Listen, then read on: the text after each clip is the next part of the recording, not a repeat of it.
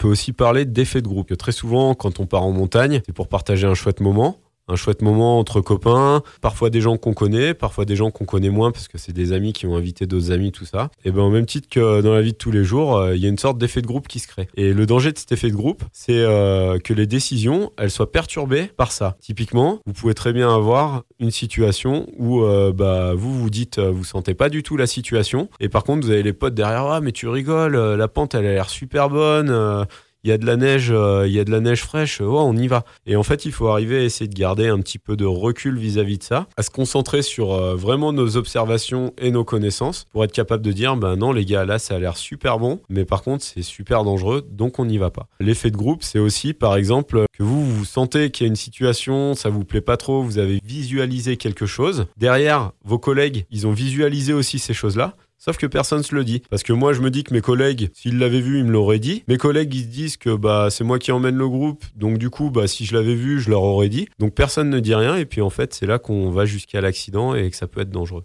Donc, ne pas hésiter à être dans la communication et à verbaliser ce que vous pensez, ce que vous ressentez. Il n'y a pas de choses bêtes. Le but, c'est d'en parler. Et de toute façon, si vous dites quelque chose et que la personne en face est pas capable de vous argumenter en vous disant, bah regarde là, euh, je pense que finalement, c'est bon pour telle ou telle raison, eh ben c'est peut-être qu'au final, c'est que vous avez raison.